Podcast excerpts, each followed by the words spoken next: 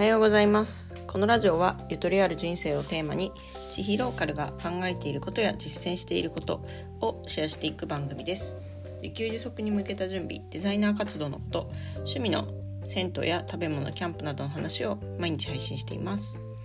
はい皆さんおはようございます。今日はですねまあ、結構早めに起きたので早めに収録しておりますけれども。えー、っと昨日ですねコラボライブ配信をともつりんさんっていう方の枠でやりましてそこであの銭湯の話をですね2人で、えー、ペラペラしたんですけれどももうめちゃくちゃ楽しかったですね、うん、なんかこんなにあの気が合う人と喋ったの久しぶりだなぐらいな感じのノリでした。あのやっぱりその銭湯が好きっていう共通点があると本当にあの初めて喋ったんですけどなんか初対面なのにこう深い深いというか何て言うんだろうな。なんかマニアックっていうかあんまりこう他の人にはなかなか理解されないようなその銭湯に何回か行ったことがある人じゃないと分かんない話とかなんかそういうのができてすごい楽しかったなと思います。なんかあの銭湯行くとおばちゃんがいつも同じおばちゃんがいてあの全然喋ったことないけど顔だけは知ってるよねとかあとそそういうなんかサウナでおばちゃんがねなんか近所のそのお買い得情報の話してるよねみたいな,、まあね、そういうなんかすごいところでの共感っていうんですかね、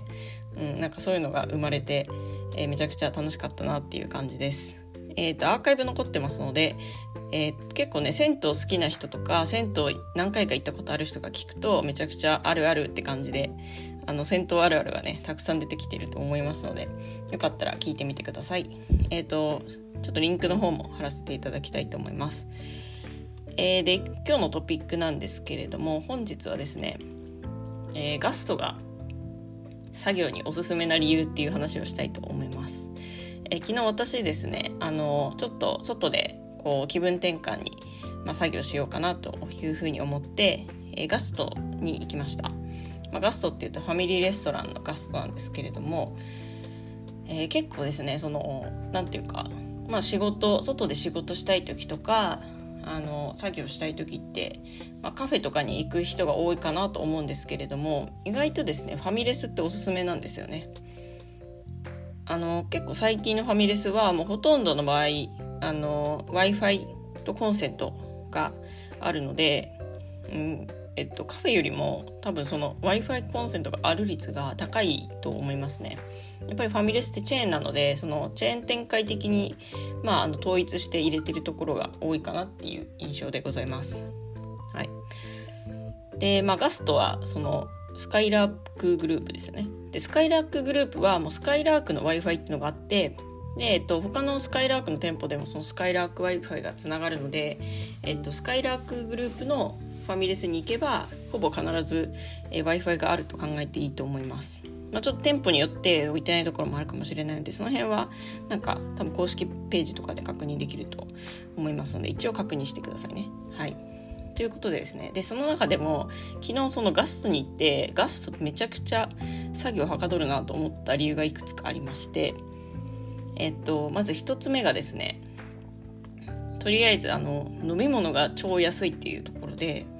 特にお酒が安いんですよ。うんまあ、このお酒を飲みながら仕事するかっていうところはですねちょっと意見の分かれ目のような気もするんですけれども私はなんかなん1杯ぐらい飲んでもそんなに酔わないのでちょっとその逆に1杯ぐらい飲んだ方がなんかこうクリエイティブ力が増すというかなんてなんていうんですかねあのうんなんか飲んだ方が結構作業しやすい時もあるんですよね。はい、でえっとなので、まあ、お酒飲みながらする時もあるんですけど、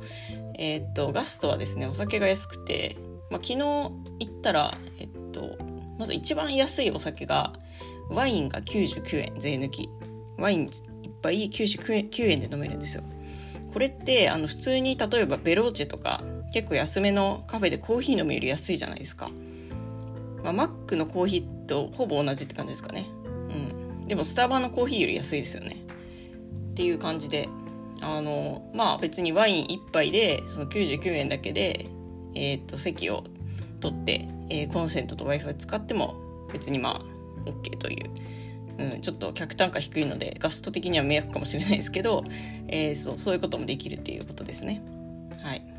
で赤ワインと白ワインがあって選べます。あとですね昨日見たのは、えーと、ビールが200円でしたね。はい、生ビールがなんと200円ということでね。ジョッキですよ。ジョッキで200円。安いですよね。うん。本当にビール好きであのビール飲みながら作業するとめっちゃテンション上がるんだって人にはおすすめかなと思います。であとは飲み物。まあハイボールとかもありましたね。ハイボールも確か200円でした。うん。まあ普通にあのドリンクバーもですね結構あのお手軽価格で、えー、単品だと400いくらかでえっ、ー、とセットだと240円ぐらいかな。っていう感じの、えー、値段でした。うん、まあ本当にあのでドリンクバーもすごい充実というか私的にあの好きなドリンクバーがいっぱい入ってて、えー、とまずコーヒーがうんと私あのあれなんですよね。あわあわしてないコーヒーが好きなんですよね。これ意味わかりますか？あのなんかコーヒーマシンでこうコーヒーがジューって出てくる時になんかドリップコーヒーみたいなその泡が出ないタイプとめちゃくちゃ泡泡してるコーヒーってあるじゃないですか。でそれで言うとその私はなんかドリップコーヒーみたいなその泡がついてない方が好きで、